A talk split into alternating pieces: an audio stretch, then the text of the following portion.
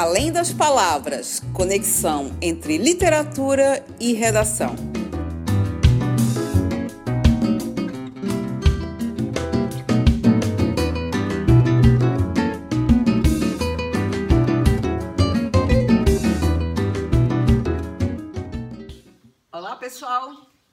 De novo, né? Sou a Cíntia, da Oficina da Palavra, e estamos aqui com o professor Edi Alonso e o professor Marcelo Borré, professor Edi Alonso é de Literatura e o professor Marcelo Borré de História. É, e vamos, mais uma vez, aqui tentar fazer as conexões entre redação, literatura e história, né? Agora pensando no vestibular da UFSC. E essa lista desse ano tem, já, já conversamos aqui antes, né, é, em outros momentos, no início do ano, agora terminado quase o final né, de 2016, bem próximo do vestibular, a gente vai dar uma pensada aqui de forma conjunta em quais seriam os possíveis temas a serem explorados na prova de redação da UFSC agora para o vestibular 2016-2017. Né? É, só para a gente relembrar, quais são as obras, né? Esaú e Jacó, de Machado de Assis, Alto da Compadecida, de Ariano Suassuna, Olhos d'Água, de Conceição Evaristo, Vitória Valentina, de Elvira Vinha, 40 Dias, de Maré, Maria Valéria Rezende, é, Fantasias Eletivas, do Carlos Henrique Schroeder, Além do Conto e Outros Contos, do Caio Fernando de Abreu, e Poética, de Ana Cristina César. É, então, para a gente começar, né, queria é, é, perguntar aqui para o professor Edir. É, vamos começar lá de trás, né? Sempre, quase sempre presença obrigatória nos vestibulares, Machado de Assis, grande referência, né? Não pode faltar. E esse ano a lista apresentou Esaú e Jacó, né? Vamos pensar um pouco o que, que pode ser tema a partir dessa leitura, Edir. Olha, eu acho que a gente tem uma imensa atualidade no, Machado, né? E é impressionante que a gente tem aqui então uma referência política num momento né, também de bastante é, discussão política, de bastante polarização política que a gente está tá vivendo no Brasil. E essa polarização está representada em Esaú Jacó pelos personagens Pedro e Paulo, né, que são os gêmeos né, ambivalentes que a gente tem ali dentro do, do, do romance. Né? O Pedro monarquista, o Paulo republicano, mas na verdade o, o vestibulando deve lembrar que, os, que esses personagens eles são mais do que representações da monarquia e da República. Porque quando acontece a proclamação da República, né, esses personagens acabam depois tomando posições que são as seguintes. O Pedro, ele vai passar a ser governista, inclusive. Tá? E o Paulo vai dizer, ah, não é essa república que eu sonhei. A moral da história é que esses personagens representam, então, de um lado, o Pedro, que seria a ideia de, uma, é, de um conservadorismo, uhum. né, de uma manutenção do status quo, e o Paulo de uma perspectiva um pouco mais progressista. Né? Mas a gente também não pode se iludir, uma vez que, é, na verdade, eles dois são é, gêmeos, são farinhas do mesmo saco, né?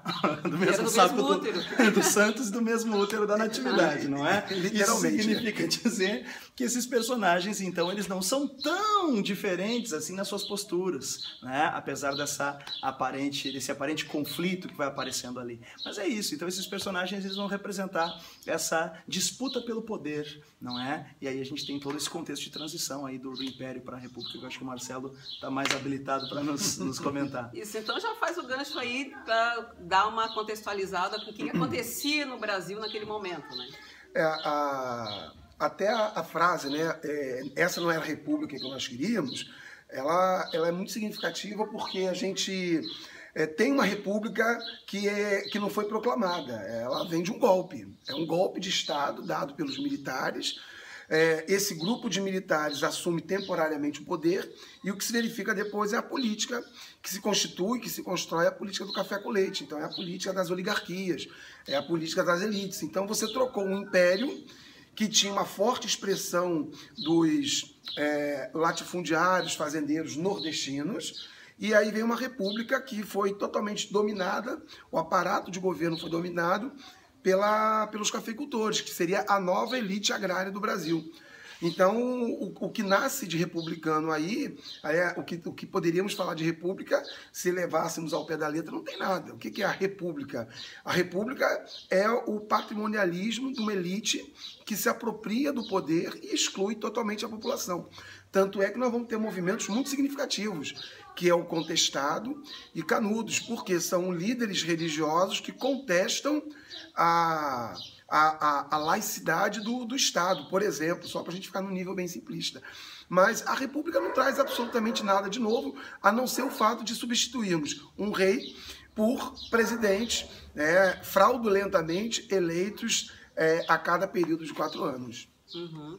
É, e, e aí, ali final de século XIX, né, entrando para o século XX, aí a gente já faz o gancho aqui com Ariano Suassuna, já é, meados já de, do século XX, já em plena república, né, é, lança né, o seu Alto da Compadecida num contexto literário e político também do Brasil, já um pouco mais à frente. O que, que a gente podia destacar, Edi?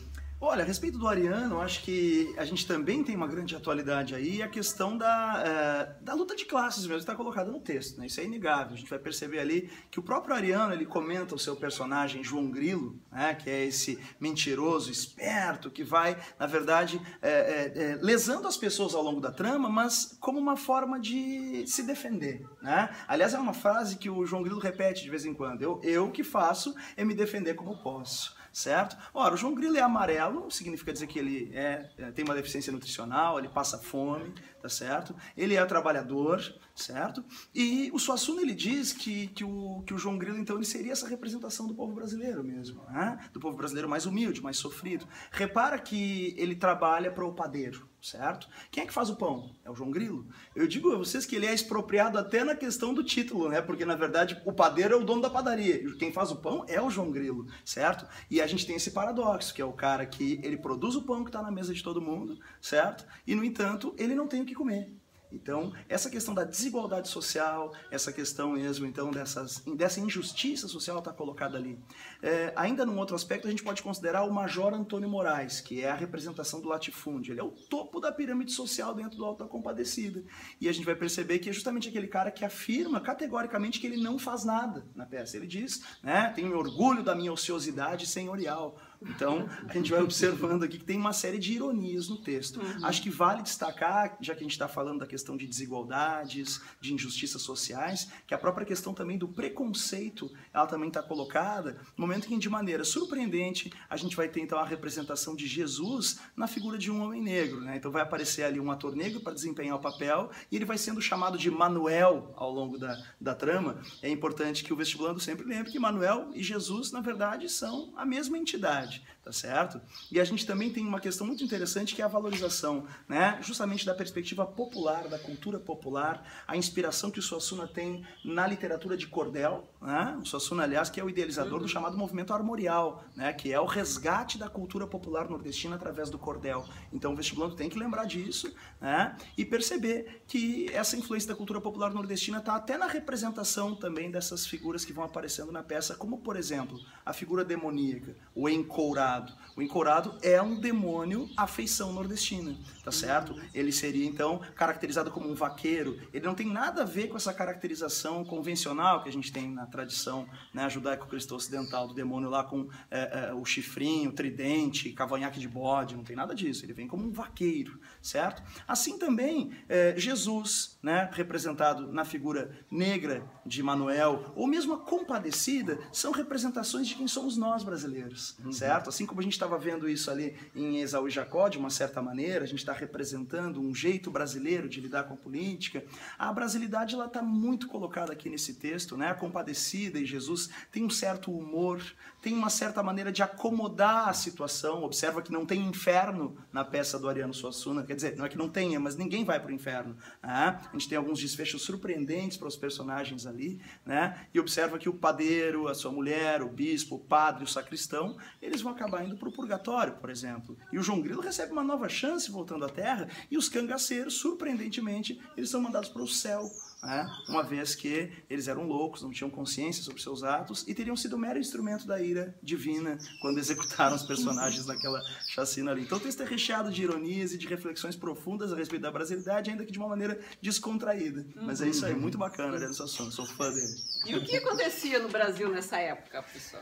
É, o, o Ariano Suassuna ele tem essa característica de é, resgatar, é, é, dar uma visibilidade para o povo brasileiro através do daquele ser da qual ele é fruto, né, que é o nordestino. É, no Alto da Compadecida, não vamos esquecer que é um julgamento. Né, então está todo mundo sendo julgado ali naquele final, naquele alto, né, a Compadecida é quem vai dar os bater ali o martelo e como o Edir falou, é, você tem desde o cangaceiro até o, o, coronel, o vaqueiro, passando aí pelo padeiro, pelo trabalhador, pela mulher do padeiro, do, do, do dono da padaria, né? e, e, assim vai. Todo mundo vai ser julgado ali naquele alto. É, e o que, o, do ponto de vista histórico, o que está se colocando ali é justamente que tipo de sociedade se construiu no Brasil, republicando, desde Exaú Jacó, que, que tratou da proclamação, até ali os anos 50, que eram anos efervescentes, né, os famosos anos anos dourados, é, é, época de, de Vargas, Vargas se suicida e depois entra JK. Mas, embora o texto seja desse período, ele reflete um, nor um, um, Nordeste que se reproduziu desde a cana-de-açúcar, onde o cara tem que se virar. É, o, o, a figura do cangaceiro ele é o que? É o, nós trabalhamos na história com o, o conceito de banditismo social. É aquele cara que é jogado para aquela condição porque é, a vida não lhe deu outras oportunidades. Isso me faz até lembrar a, a, a obra Vidas Secas, que no finalzinho daquela obra o Fabiano está com a sua família e ele tem um, um, uma bifurcação no caminho que ele, que ele traça. É, de um lado, ele continua a estrada, do outro lado, uns cangaceiros passaram por ele e perguntaram: é, é, você vai continuar com essa vida? Aquela vida de dor, subserviência, sofrimento? Né? Então, é, é, era, o que se jogava para o nordestino. Mas, de qualquer forma, é, a gente percebe na obra, embora tra trate de um jeito mais, bastante cômico, né, eu, eu, eu diria até caricato, é, que é a feição do Suassuna, né, ela, ela denuncia todas, as, todas as, as mazelas que o Brasil se, se encontra naquele período.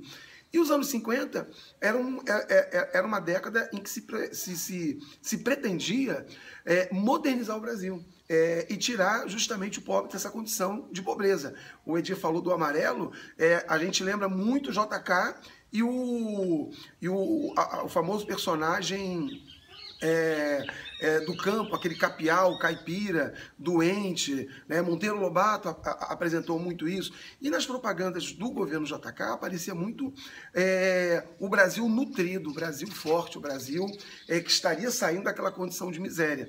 O Ariano retrata que ainda vivia aquela miséria. Mas é que o texto do Ariano é produzido um pouquinho antes, né? Ele é publicado nos anos 50. 55 foi a publicação. É, mas quando a publicação vem em 55, quer dizer, ela já vem é, é, é, esse texto já vem sendo construído antes. Uhum. Então, é, é, ele, ele, ele pega justamente aquela fase em que, é, embora o, o, coronelismo como república já tenha sido ultrapassado, é, nas práticas, no dia a dia, ele está muito presente. Né? Então, é, é, é, muito interessante que a Cíntia tenha feito essa conexão dessas duas obras, porque a república que se construiu é a República dos Coronéis. A República dos anos 50 ainda é nos grotões do Brasil, a República dos Coronéis. Você só, só salvava Rio, São Paulo, Curitiba, Porto Alegre, Florianópolis, ou seja, as capitais. Né? Mas o interior, que era onde estava inclusive a maioria da população, ainda é dos coronéis.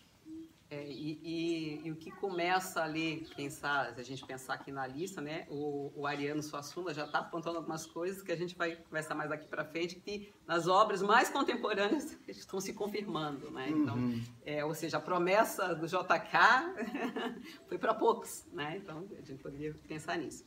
É, e, e, passando, dando um, um salto, aí, pegando a cronologia aí do, do tempo de escrita né, da, dos autores dessa lista, é, a gente faz o salto ali para a época da ditadura militar, né? Então, anos 60, 70 né? e início dos anos 80, é, com a Ana Cristina César, que tem, embora o livro seja de publicação recente, essa compilação atual, né? mas ela escreveu naquela época, é, e o próprio Caio Fernando de Abreu, que inclusive eram amigos, trocavam cartas, né? Então, Edir, vamos fazendo esse gancho aí que essa lista toda ela está muito muito ligada, muito conectada, né? Sem então dúvida. isso é que a gente tem que estar tá presente quando a gente pensa na temática. Né? Sem dúvida. Olha, a gente então falou há pouco de dois livros que são mais clássicos, né? Então a gente teria ali um Machado de Assis no realismo, já na sua fase realista, um Ariano Suassuna, né, que já representa ali um teatro contemporâneo, né? Mas a gente tem aqui então toda essa essa situação de uma poesia marginal, representada ali na Ana Cristina César, ou mesmo também de uma escrita de uma certa maneira também que representa a marginalidade, né? Do ponto de vista cultural, comportamental ali daquela juventude que, que sofre com um contexto de muita repressão, né, ali na, nos anos, na virada dos anos 60 para os anos 70, durante os anos 70 e ainda pegando o início e meados dos anos 80 ali.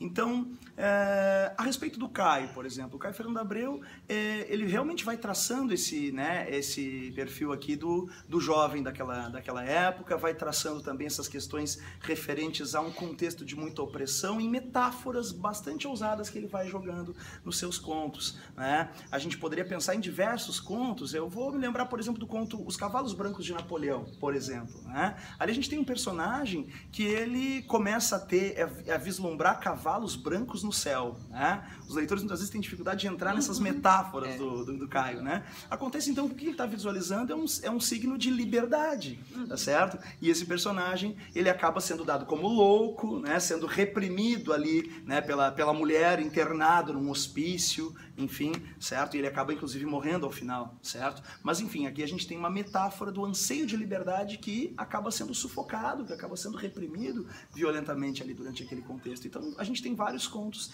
que vão, é, vão por, essa, por, essa, por essa balada. Assim, né? O Caio Fernando Abreu ele tem né, temas como a, a incomunicabilidade e a solidão, certo? Tem também alguns aspectos que, que, que estão relacionados com a, com a, com a biografia do autor, né? É, então a experiência da homossexualidade, essa dificuldade da definição de gênero e a repressão que esse personagem, por conta da sua orientação sexual, ele vai sofrendo. Isso a gente vai vendo em alguns contos né, de maneira um pouco mais é, é, forte. Por exemplo, Aqueles Dois, o conto que tem os personagens Saul e Raul, que sofrem sim preconceito de gênero, são estigmatizados, rotulados né, e expulsos do trabalho por conta né, dessa ideia de que eles teriam um romance né, homossexual, inclusive é definido ali no, no, texto, por uma denúncia que os colegas de repartição fizeram, que eles tinham uma relação anormal e ostensiva. Né? É uma coisa curiosa até nesse conto é que não fica em nenhum momento explicitado que eles têm de fato uma relação é, homoafetiva, homoerótica. No entanto, eles são né, rotulados, estigmatizados e inclusive punidos socialmente né, por conta disso. Então a gente vai percebendo realmente que o ambiente de, de repressão, perdão, ele acaba se manifestando ali, né, é, nas metáforas e às vezes até nessas cenas né, que, que, que, refletem comportamento na sociedade. Uhum. Né? E sobre, o, sobre esse aspecto também comportamental, a questão de gênero, Ana Cristina César também é uma autora que trabalha muito esses aspectos. Né?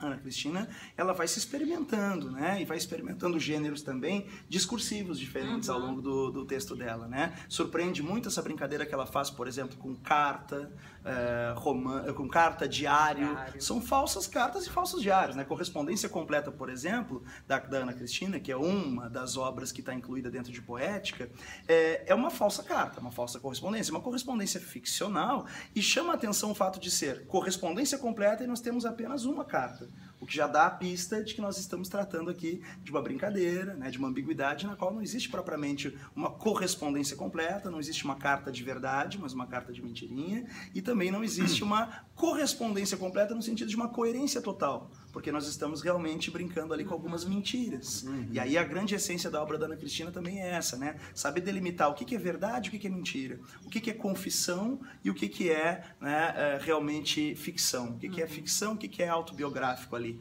Ela até durante correspondência completa ela brinca um pouco com isso, né? Ela diz que é difícil fazer literatura tendo Gil como leitor. Ela cria, né, um personagem ali, uhum. faz uma referência, dizendo que esse Gil fica sempre procurando segredos autobiográficos. E ela acaba dizendo então que esse cara não está certo em dizer que tudo que ela está escrevendo é autobiográfico. Por outro lado, a Mari me lê como literatura pura. Aí ela fala de uma personagem chamada Mari, ou Mary, como queiram, que faria a leitura como tudo ficção, como tudo invenção, como tudo criação. Então a gente tem que encontrar esse meio termo de uma Ana Cristina que transita entre o confessional, né, o autobiográfico de um lado, e o ficcional, o artístico, o criativo de outro.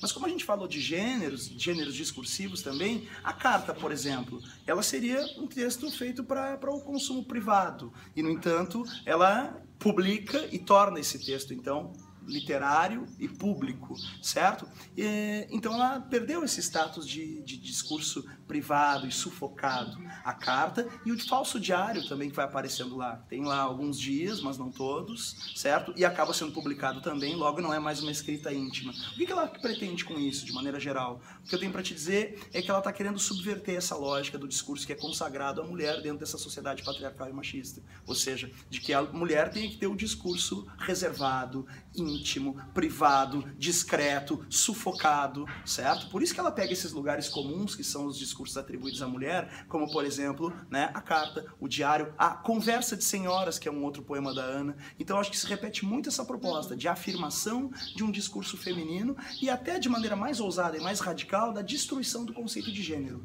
Né? Ou seja, da destruição do conceito de gênero discursivo, de gênero literário ou não literário, porque ela mistura tudo, né? e também da própria questão do gênero quanto à questão da sexualidade. Eu vou me lembrar do poema Samba Canção, no qual ela diz lá, meia, meia bruxa, meia vândala, né? ela usa esse termo dessa maneira, meia bruxa, meia vândala, e diz viada. O que, que é o viada, né? Ou seja, viado é o termo usado para homossexual do gênero masculino, dentro de um jargão né, que a gente conhece. No entanto, ela vai lá e inverte e bota viada. Viada é o quê? É um não gênero. Ela faz a ruptura com a questão de gênero. Ela se rebela completamente contra esses estereótipos, quebra todos os estereótipos. Uhum. Né? Eu acho que aí a gente já vai começando a traçar conexões interessantes. Sim, sim. Bem, bem. E quando você falou da questão da você não sabe se é ficção, se é autobiográfico, né? E tem, tem um gênero agora que está bem forte, que é a autoficção, né? Que eu acho que é justamente uhum. agora na contemporaneidade, é, traça um pouco por aí. E na história, professor, o que, que acontecia nesse período? O que, que a gente pode destacar aí? É, você pegou dois, duas obras é bem interessante porque a, a Ana Cristina César, ela é contemporânea, os dois são contemporâneos da, da, da ditadura, mas ela produz na, no fervo da ditadura militar, onde aquilo que mais chocava era a repressão aberta, clara e física. Né? Então a, a, a ditadura tinha. É, é, quando vivíamos a ditadura, ficava muito, muito evidente o, quem está reprimindo, o que está reprimindo, e os elementos políticos mais diretos, né? a questão do, da, da, da defesa do socialismo, do marxismo, isso evidenciava mais. É, mas o que, que a Ana traz de interessante junto com, com o Caio, né? É que ela tra trata da questão é, do existencialismo, que é, foi muito forte na ditadura militar. Nós tínhamos, então, na ditadura, um governo é, é, repressor que é, filtrava o que se produzia, que tinha na censura o seu principal instrumento de controle social, de controle de, das artes e tudo mais, mas é, pouco, pouco se olhava para essa questão da, da, do existencialismo mesmo, pouco, pouco se olhava para o que o cara, para o que o sujeito, para o que a pessoa sentia. Então você tem Ana Cristina César, com um texto muito rico e que resgata isso de enfrentamento não só de uma ditadura que é explícita na sua repressão, mas ela é sutil e implícita nas relações sociais que são construídas. Então, por exemplo, como você tem como elemento central a repressão política, a repressão de gênero, ela se torna uma questão secundária para muita gente. A repressão do, do, das relações homoafetivas, elas só se tornam secundárias. E isso só vai aflorar com muita força quando a ditadura é superada e vem a, a nova república.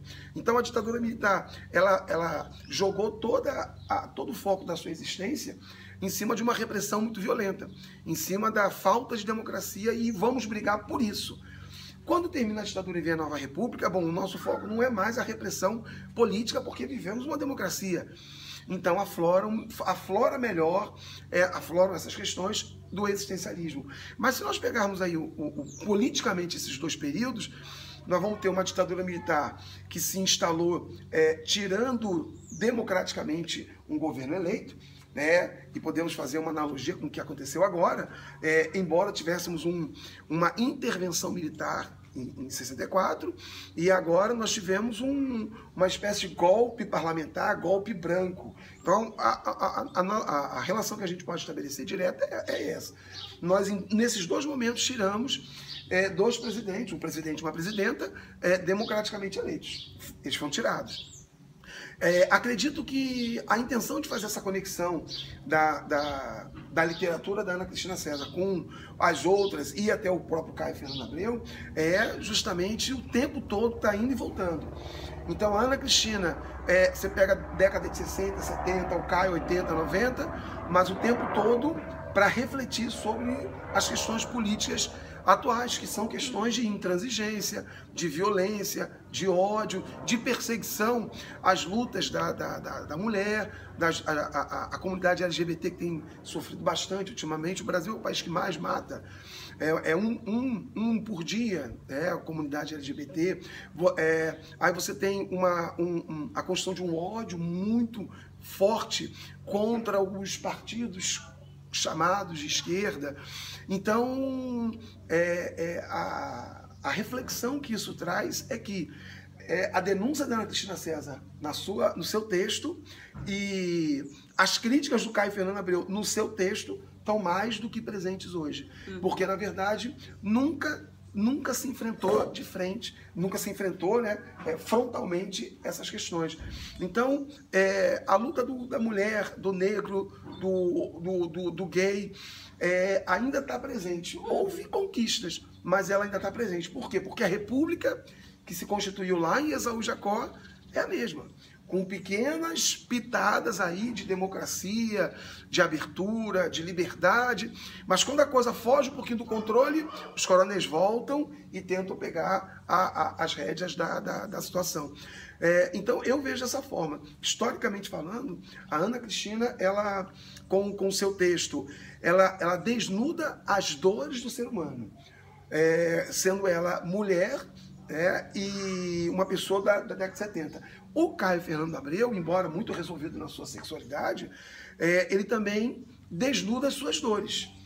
Isso aí é algo que fez com que a gente saísse da política é, a, a, a, aberta do Esaú Jacó, da denúncia do Ariano e entrasse nesses dois, nessas duas obras que são é, de questões puramente existencialistas, íntimas, e que esses dois autores, embora desnudassem o que fazem, né, deixavam sempre ali nas metáforas ou na, na, na, na, sua narrativa ficcional ou autobiográfica a, a, a pulga atrás da orelha do, do, do leitor. Então, é, historicamente, eu vejo dessa forma. A República, ela proporcionou alguns ganhos, algumas vitórias, algumas conquistas, mas é, é, situações que são muito fortes e que são íntimas, elas é, ficaram e continuam deixadas de lado.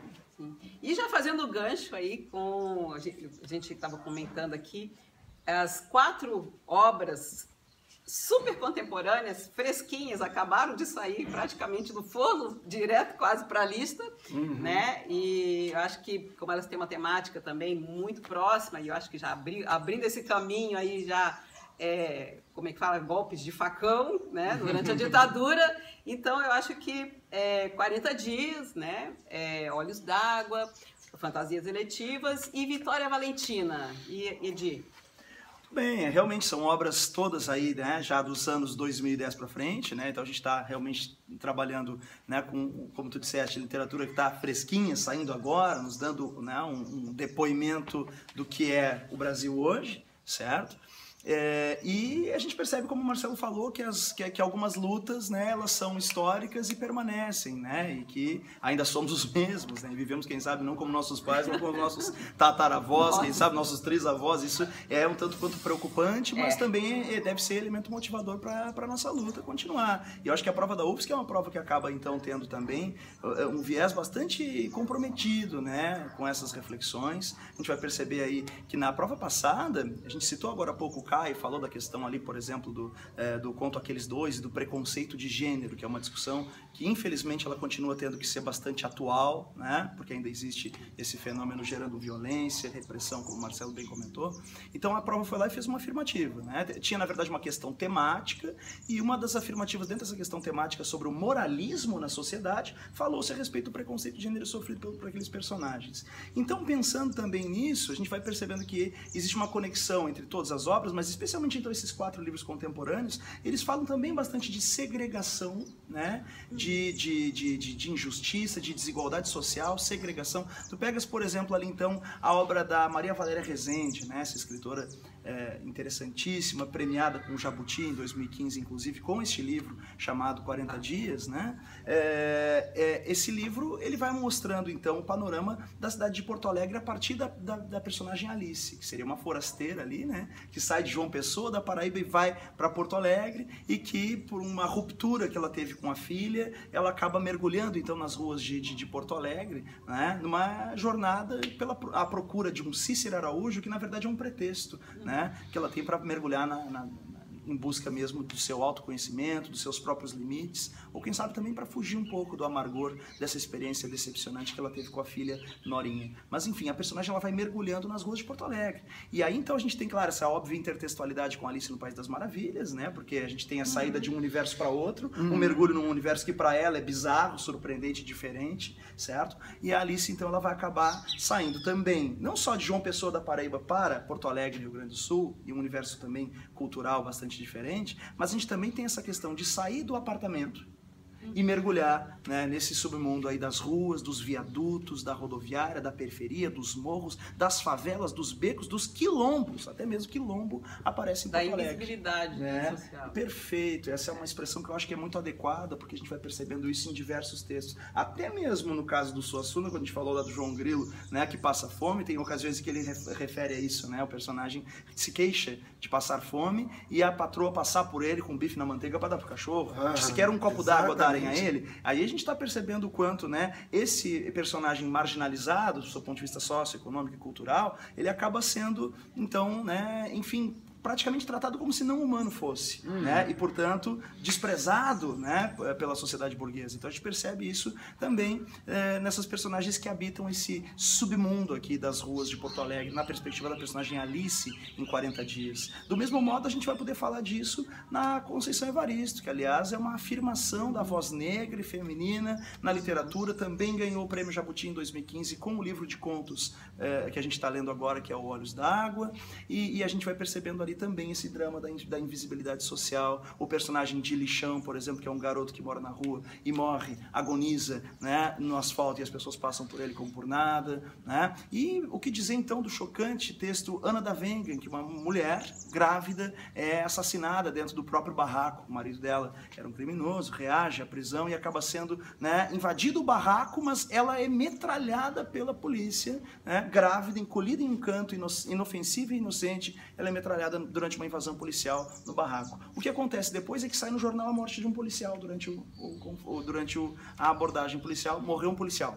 Não Acabou. se fala da Ana. Então a gente tem aqui simbolicamente também essa questão né, da invisibilidade social. E eu acho que o esforço da Conceição Evaristo é justamente marcar né, a existência dessa, dessa comunidade negra no Brasil, a importância dela, também as raízes culturais negras que estão presentes entre nós, a referência constante ao candomblé. Tem um belíssimo conto chamado Olhos d'Água, que vai fazendo, realmente dá título à obra, né? Faz aí esse panorama de três gerações de mulheres negras que se reconhecem no olhar. E ali a referência aos olhos d'água, olhos de mamãe Oxum, diz o conto, né? E Oxum é essa divindade feminina que representa a resistência feminina e ao mesmo tempo, né, traz referência aqui às águas, às lágrimas, às emoções, à feminilidade, mas também à resistência. É bom lembrar que Oxum segundo a mitologia do candomblé, ela teria sido excluída das decisões dos orixás por ser mulher, então ela esteriliza as fontes, as águas e a vida até que ela seja incluída novamente, ouvida, se faça né, ouvir e perceber como voz ativa, atuante. Então a gente também tem essa simbologia já no primeiro conto do, do livro, né? Então essa necessidade de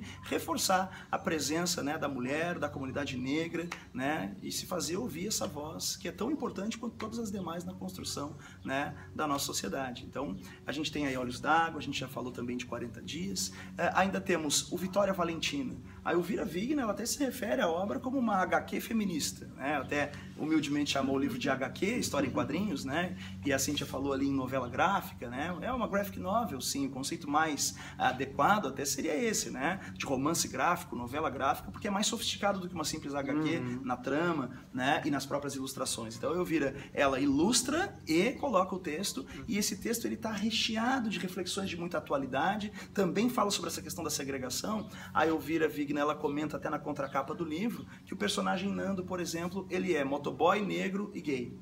Uma coisa que chama muito a atenção e que eu não poderia deixar de comentar aqui nessa nossa conversa é o fato de que durante as páginas do livro o personagem Nando ele não é, é sequer, é, digamos assim, não é sequer feita a sugestão de que ele seria homossexual uhum. durante toda a trama. E lá na contracapa eu vira diz ah motoboy negro e homossexual, né? Uhum. Motoboy negro e gay. Ora, tu vais pensar, ora, isso é uma incoerência, por que, que ela fez isso? Que, qual é a... Existe uma razão disso? Existe uma razão disso ela faz uma provocação com a gente, certo? Quando eu coloco o Nando como gay lá na contracapa e durante toda a trama, ele não... Você não, não vê que ele é gay? Não tem essa, né? Não tem uma pista, não tem um indício disso.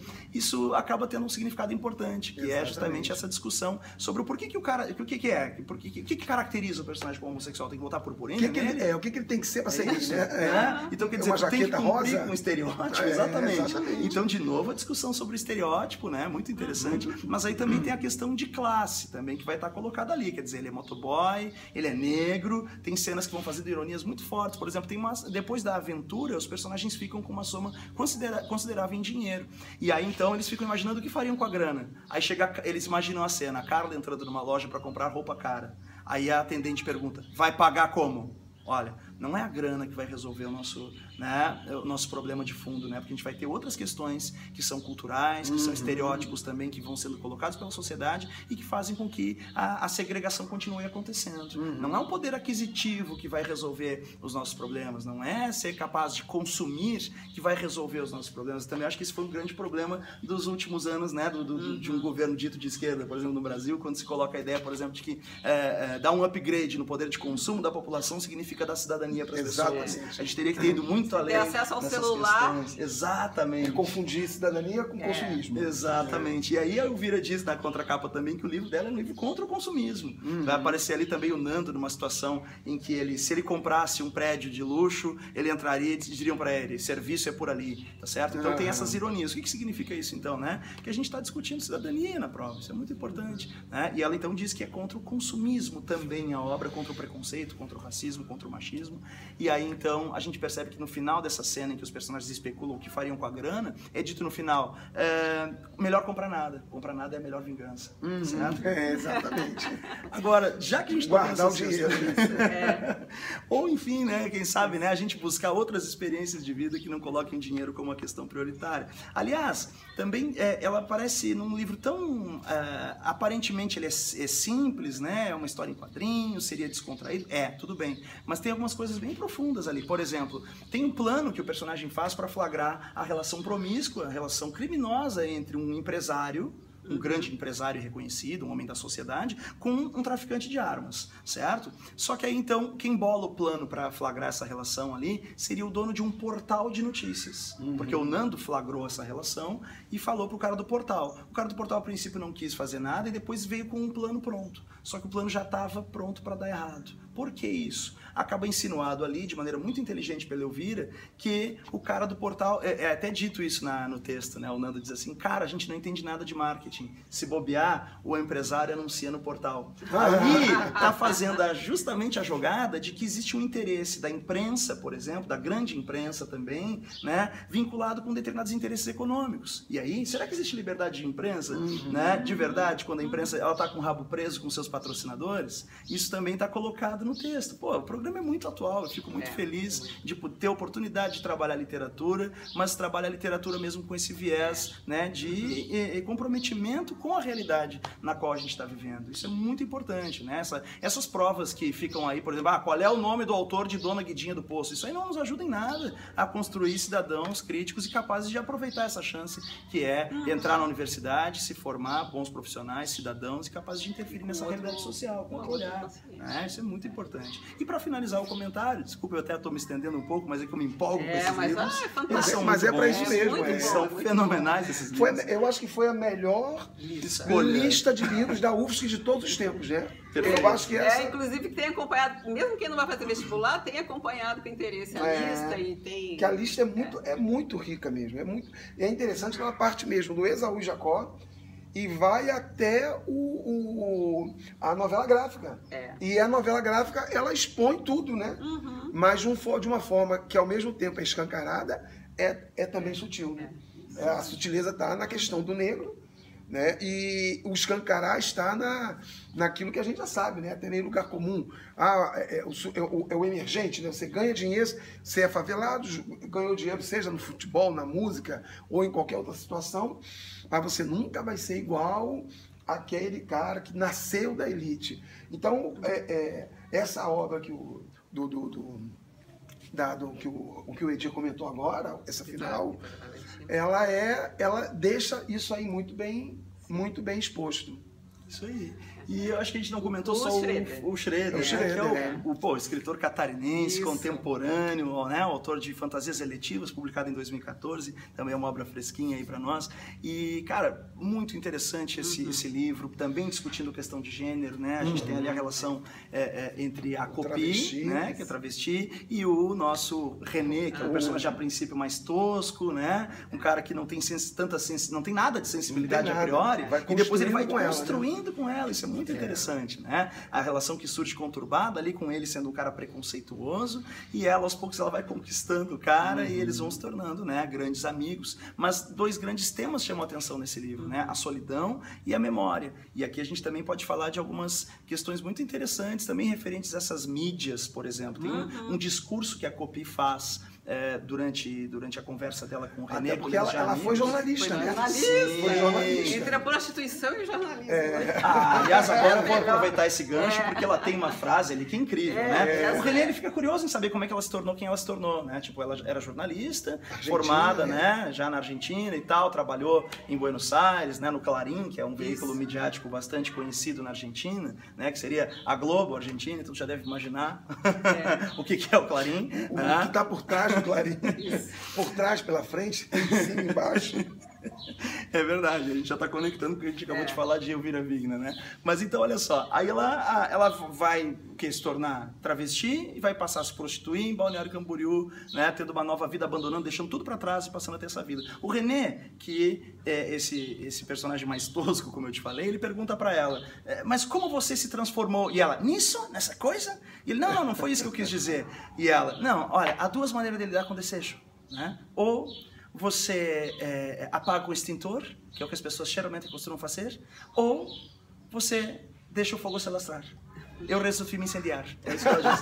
Então eu resolvi me incendiar. Pô, ela afirma a sua autonomia, a sua identidade, a sua autenticidade. Eu resolvi me incendiar. Então todo o texto, na verdade, ele vai trabalhando com essas hipocrisias da nossa sociedade. Aham. Em pequenas cenas que parecem aparentemente desconectadas. Um encontro do René com a sua, né, eh, a sua ficante. Aí ele fica simulando fazer o encontro perfeito, eh, retirado de uma revista masculina, que tem que levar no restaurante, tem que comprar isso, comprar aquilo. E ele vai lá, compra o peixe, né, que ele não gostava, o vinho branco, que acaba caindo mal para ele, mas ele tinha que fazer isso porque as aparências da sociedade exigem que ele faça. Depois a discussão dele com o patrão, por exemplo, quando o patrão sugere a ele que trabalhe à noite. E ele não diz que não quer trabalhar à noite, ele diz assim, ah, eu fico grato pela oportunidade, né? Quando na verdade ele quer Oi, dizer, eu não quero, rua, é. né? E o patrão tá dizendo, não, é uma oportunidade, e significa isso. É. Ou tu vai pra rua, né? Então tem toda uma coisa de, de, de discursos que, na verdade, dizem uma coisa e querem dizer outra. E a hipocrisia está sendo trabalhada ali também como um grande tema dentro do livro. Mas enfim, a Copi, então, o René continua né, no diálogo e ele pergunta, eh, depois de como você se transformou nisso, ele diz assim, mas você tinha um bom emprego. E aí ela diz, bom emprego? Jornalista? né? Na Argentina, no Clarim. Né? É, é, e aí, então, quando ela diz bom emprego, ela diz assim, ó, tudo é prostituição, meu caro. Tudo é prostituição. Né? Uns vendem a cabeça, uns vendem corpo, outros a cabeça. Né? Então, é tudo prostituição. Todo mundo dá o cu. Essa é a expressão que ela usa. Né? Então, o que, que significa isso? Né? Na verdade, a gente também está colocando em crítica aqui, em questão, os valores dessa sociedade, nos quais nós temos muitas vezes realmente que assoviar canções que nós não gostamos para sobreviver, como diria Oswaldo Montenegro. Né? Então, é isso. A gente está percebendo aí que existe uma questão de valores que está sendo colocada na prova, de cidadania. Eu acho acho que todos os livros contribuem substancialmente para essa reflexão e isso vai ser abordado na parte de português e se bobear também. Aí a Cintia Com vai certeza. aí como isso É, pode inclusive tocar a prova tem dela. nesse, nesse livro tem a questão da fotografia, que é a questão da imagem. Imagem, Hoje eu né? também vejo como um tema. Né? Ali ele fala, ele, ele usa de forma textual a, a fotografia como uma narrativa, como A contar própria obra histórias. Fantasias Eletivas É, termina é. com várias E imagens. a, e a né? imagem instantânea, porque a Polaroid, quando você não É. tinha a fotografia digital, era o instantâneo. Então era a, você congelar o momento e contar histórias. Então eu também vejo uma conexão para tema de traçar. a- a- hoje a gente é inundado por imagens, né? Então as redes sociais, então é, a fotografia. Além de ser uma arte, mas ela acabou se banalizando também, né? Então acho que a questão da imagem como narrativa, como uma série de fontes de temas, eu acho que também é uma questão, né? É isso, acho que o lance é, é além do que se vê, né? Quer dizer, a questão É. da imagem. Ela, a imagem é o aparente, né? É. E a copia é justamente uma forma de questionar esse, esse, esse aparente, né? Buscando o essencial. Aham. E aí ela pega e questiona mesmo essa parada, inclusive, da, de estar todo mundo olhando pra tela. Ela tem um momento que ela diz isso, né? Tá todo mundo olhando pra tela o tempo inteiro. Ela diz que jogou a televisão no chão, quebrou, coisa e tal. Ela faz algum discurso nesse sentido, mas fica bem evidente, então, né? Uma refutação dessa sociedade das aparências. Não é à toa que Balneário Camboriú é o cenário? Aham. do, O cenário dela, do, do sim. Né? Que é a cidade considerada o lado underground de Balneário, porque é em- em- na baixa temporada, né? Então, assim, é quando essas coisas que não estão tão na mídia evidente aparecem, né? Exato, É. tá por trás das aparências. Isso é, É, muito legal, é, muito é. bacana o livro. Show de bola. E para a gente finalizar aqui, o que, que a gente pode fechar? O que, que vocês fechariam essa lista aí para a gente deixar a última reflexão para eles? Eu, eu, eu penso que, é, historicamente, a, é, é bem, a, a prova de história ela caminha sempre em dois sentidos. Ela leva muito em conta aquilo que está sendo tratado no conteúdo de atualidades, né? aquilo que está no, no fervo maior, mas ela, ela caminha paralelamente à literatura sempre, de mãos dadas. Né? Não, foram, não foram raras as situações em que você é, pensou é, elementos da literatura e que esses elementos apareceram numa prova de história. É, então, eu concordo plenamente com vocês. A arte, a arte expressa é, também os valores daquela época, né? É, Então, seja na literatura, na fotografia, na pintura, Eu, né, eu, vários meios. eu, eu, eu jogaria muito peso nessa questão da, da cidadania mesmo, né? porque das várias formas possíveis, vamos fazer aqui um, uma, uma, uma retrospectiva da- dessa nossa conversa. É, é, o que, que é o, o, o, o que, que era ser cidadão no Brasil de Deodoro? O Deodoro é obrigado a baixar uma regra é, determinando a naturalização, a, a, a, a ampla naturalização porque ele não via cidadão no Brasil. O Brasil era recheado eh, de negros que acabaram, que eh, a, a escravidão acabou em 88, e estávamos em 89, ou seja, tinha um ano e meio de fim da escravidão quando proclamou a República. Então você tem um negro, você tem um índio aldeado, você tem um trabalhador branco pobre e você tem as elites. Fora, fora os imigrantes que você tem espalhados no Brasil inteiro. Então, Deodoro determina a grande naturalização, porque não tem cidadão no Brasil, a cidadania não, não se manifesta. E aquela famosa frase do Aristides Lobo, né? É, o povo assistiu a tudo bestializado. O povo não participa da República.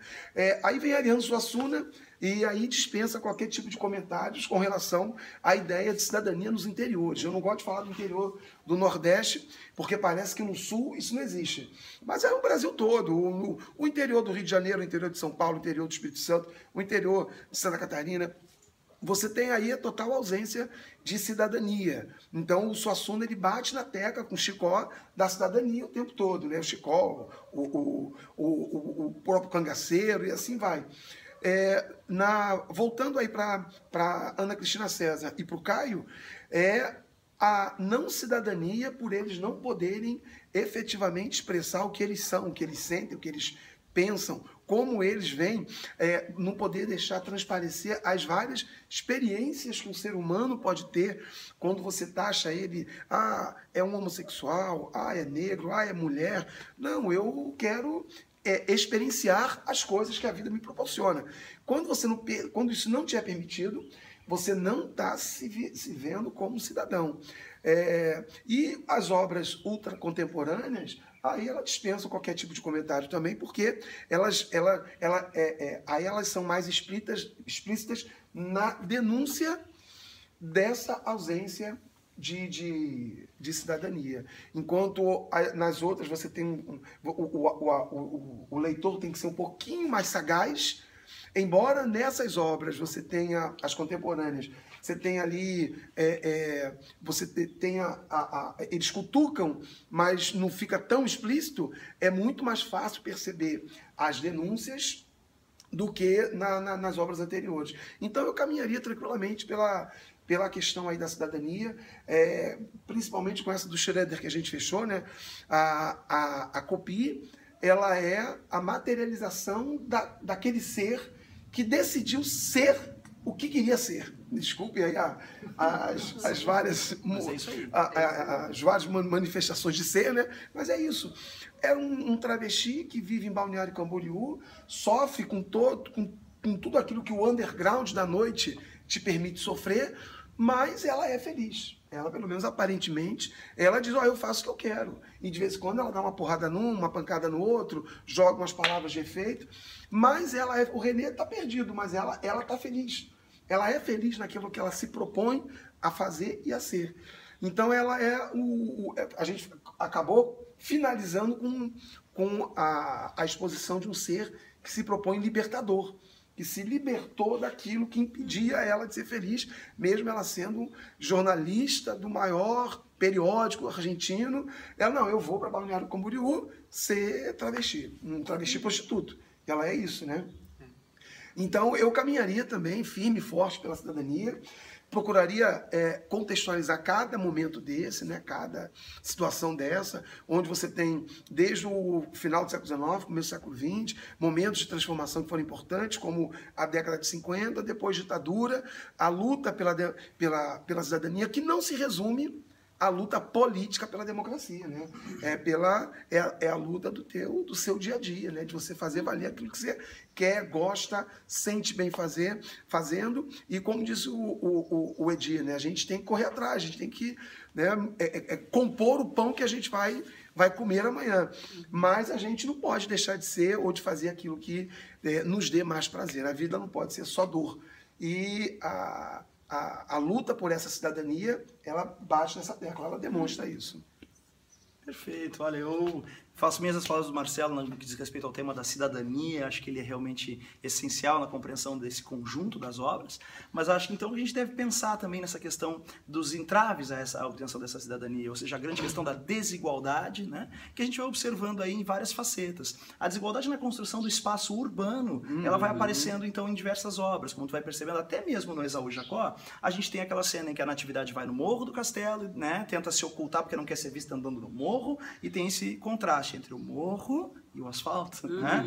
Entre aspas, né? Tô brincando. Mas enfim, é o morro, né? E depois ela vai pro bairro de Botafogo, que é o momento ali em que a gente tá machadeando mesmo. Quer dizer, o Machado ele vai ser o cara que faz a crônica da aristocracia, né? Da, ou pelo menos né? da burguesia urbana. Uhum. Então, aliás, mais tarde vai, a gente vai ter um outro escritor que vai ser genial, que vai ser o Lima Barreto, que vai ter esse olhar de cronista Exatamente. da realidade do Rio de Janeiro, mas vai pegar o subúrbio, né? Uhum. E o Machado é isso, ele é o nosso grande escritor, enfim, mas é, é é, eu sempre faço essa pequena ressalva, né? Ele é o nosso grande mestre da literatura, mas ele é um escritor que, que ele enfoca muito essas questões assim da, do espaço é, aristocrático, da burguesia do Rio de Janeiro. E eu sou um grande fã do Lima Barreto, que é um cara que Mais também marginal, né? né acho, vai, acho exato. que ano que vem pode ser, porque eu acho que a Flip escolheu como escolheu tema o Lima, Lima Barreto. Lima Barreto. Exato. A gente já está fazendo prognósticos é. para 2017, né? Pra gente aqui, né? É, essa nossa gurizada que nos assiste aí já vai estar tá noutra vibe. Vai, vai, vai ler Lima Barreto só pelo, só pelo hobby, né? Prazer, Só pelo prazer. Pelo prazer de ler o livro, né? Gente, então é isso. Nossa, maravilhoso esse bate-papo aqui. Uma delícia, não dá vontade de parar. Bom, é verdade. Se deixar aí, a gente vai longe. Né? Mas, é, muito é. legal. Agradeço muito o então, tá convite, tá gente. Valeu. Obrigado, gente. Então, até a próxima. Valeu. Tchau, gente.